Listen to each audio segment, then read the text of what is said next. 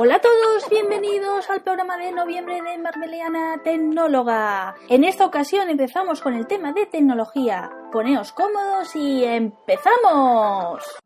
En el programa de hoy vamos a abandonar el tema del blogging porque tengo una super colaboración. Se trata de Manorico RM, un gran amigo desde hace mucho tiempo. Nos encantan a los dos los videojuegos y vamos a hablar las consolas de nuestras vidas, y también sus videojuegos, obviamente.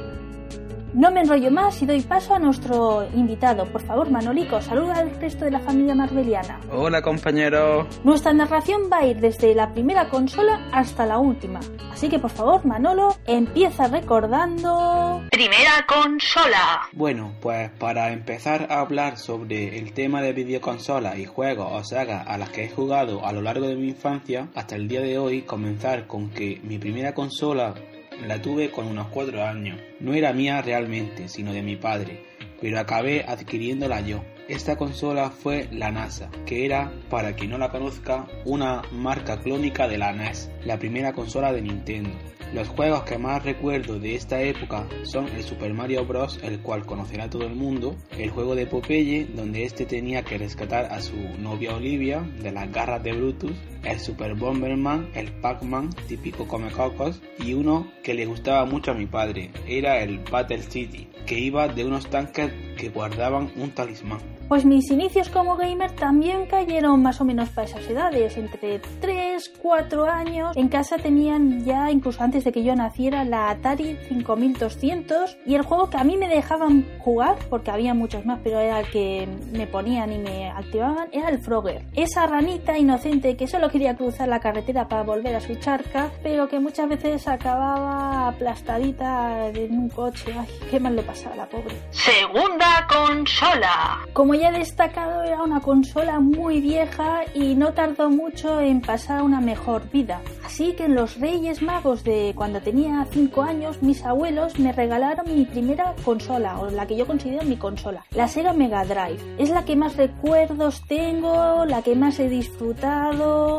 y escoger un par de juegos es muy difícil. Pero este programa lo estamos haciendo para mojarnos, ya estoy viendo que Manolico me está haciendo unas caras raras, así que destaco de esta magnífica consola los juegos de su personaje icónico, Sonic, el erizo más famoso de los videojuegos.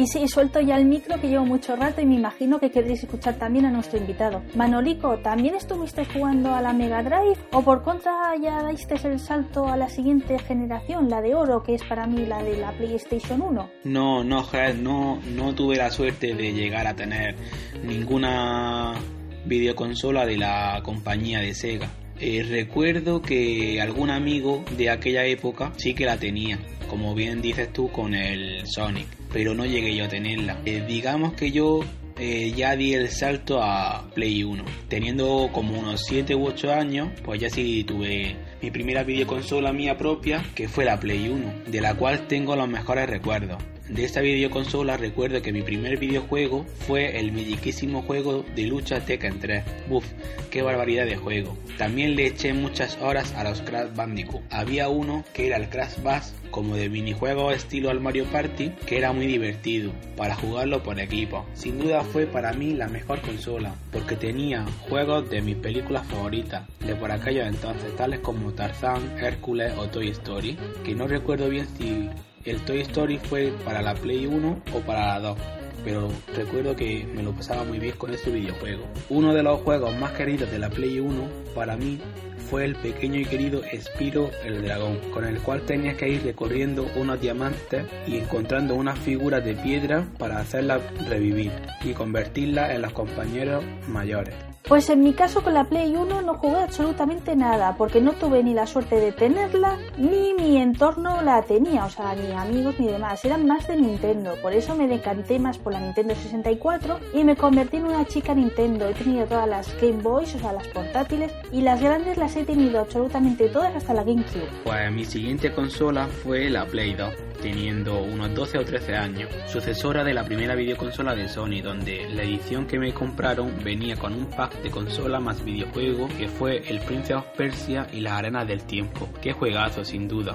Recuerdo que mi padre un verano se pilló una viciada al Fórmula 1 de 2005, con el cual iba con Fernando Alonso con Renault, el amarillo y azul que todos recordaremos. Juegos que más recuerdo de esta consola pues fueron el Ratchet Clank, que me encantaba, y bueno, por esta época más bien jugaba a partidas de fútbol del estilo de Pro Evolution Soccer 4, esto es Fútbol 2005, MotoGP 3, el GTA San Andreas y pocos más recuerdo. Luego estuve varios años sin llamarme la atención las consolas, era más de ordenador, de cacharrear, piratear, aunque suene mal se hacía. Jugaba al San Andreas, los Sin Uno, ni For Speed guantes, mi hermana se pilló la Wii y yo a los años me pillé la Super, la Nintendo 64. Era de una prima mía que no la quería y por la nostalgia que le tenía yo a esa consola me la regaló con el Super Mario 64. Mira por dónde, la Play 2 sí que la tuve. Mi padre consiguió un pack con, si no recuerdo mal, MotoGP y lo disfrutamos muchísimo. Por ella conocí el fantástico estudio de Squaresoft, que después pasó a Square Enix. O sea, conocía Final Fantasy, Kingdom Hearts y todo eso hizo que durante mucho tiempo fuera chica Sony. Consola que te ha marcado. Aunque os he comentado que la Sega Mega Drive ocupa un espacio en mi corazón, sí que debo ser justa y decir de que la consola que me ha marcado y que sería mi consola de la vida es la Game Boy, ya que es la que más he podido disfrutar a podérmela llevar de viaje, a sitios y muy importante, me ha salvado del conflicto de la tele, porque la tele en casa era prohibido casi usarla. En este caso, Head,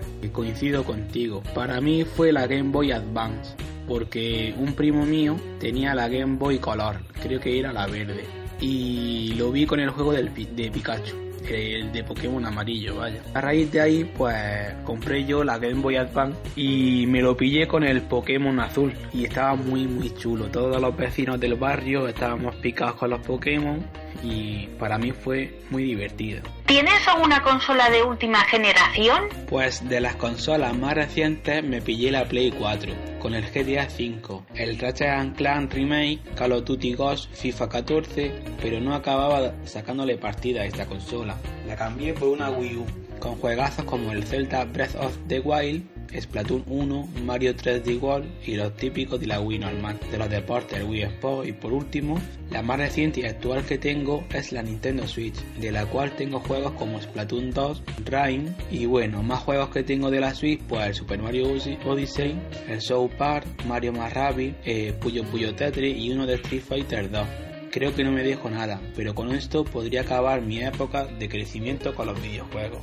Mi alma gamer desapareció en cuanto pisé la universidad. Solo mantengo la PlayStation 3 para el tema de juegos de karaoke, el Guitar Hero, cuando viene alguien pues a casa hacemos unas partiditas y demás esos juegos sociales, ¿no? Pero jugar propiamente y demás, no, no tengo ni Switch ni la 4 como en el caso de Manólico. Y este sería nuestro repaso, pero antes de finalizar nos falta una sección que pertenece a tecnología, que es... Blog del mes. Aunque va a sufrir una pequeña modificación por esta ocasión y es que Manolico se ha cobrado tanto el guion, el tema, el enfoque, lo ha llevado todo y creo que es justo que conozcáis a él aunque no tenga un blog escrito. Así que por favor Manolico, ¿dónde te pueden encontrar nuestra familia marveliana? Bueno, pues me podéis encontrar eh, tanto en Twitter como Instagram como Manolico con doble I y doble O y también tengo un canal de YouTube en el que mi nick es eh, Manolico RM, también con doble I con doble O. Y bueno, aunque estoy últimamente un poco abandonado en este tema, pero me podéis encontrar por ahí y espero que os guste. Y ya está, Head, mm, te animo e invito a que haga o hagamos una evolución de pelis que hayamos ido viendo y que nos traen buenos recuerdos desde que éramos pequeños. ¿Tú qué opinas de eso? Pues la idea es buenísima, pero también me estás metiendo en un jardín, ya que este programa es para hablar del cine de Marvel y de tecnología, y lo que dices es algo diferente. Pero mi lema es que vosotros, la audiencia, sois soberana, así que os lanzo la pregunta a vosotros. ¿Os gustaría que existiera una zona mixta donde de vez en cuando vieran programas especiales? O sea, en vez de dividirlo en dos audios, algún mes sea uno y se trata un tema que, por ejemplo, como ha dicho Manolico, de películas que nos han marcado en la infancia. Espero vuestro veredicto en la encuesta que voy a habilitar en Twitter. Va a ser desde hoy que se está publicando hasta el día 14 de octubre. Podéis decidir en mi cuenta de Cudo o buscando el hashtag de Marreliana Tecno. En el título del podcast veréis que también hay otro hashtag más. Ese lo he habilitado para que tengáis el enlace del canal de YouTube de Manolico y también pues mencionaros y que veáis el usuario de Twitter que tiene. Y ahora sí, nos toca despedirnos. Espero que os haya gustado 안녕 y le quiero agradecer a Manolico que haya roto la barrera de ser el primer colaborador. Ha sido todo un honor porque es que la verdad me lo has puesto muy fácil. Gracias por ser tan grande. Pues muchas gracias a ti, Hed, por invitarme y dejarme participar en tu podcast. Y ha sido un momento muy agradable. Y ya está, me despido aquí. Hasta luego. A vosotros os espero la semana que viene con el audio de Marvel y el mes que viene para el de tecnología. Mientras no nos escuchamos, sed buenos.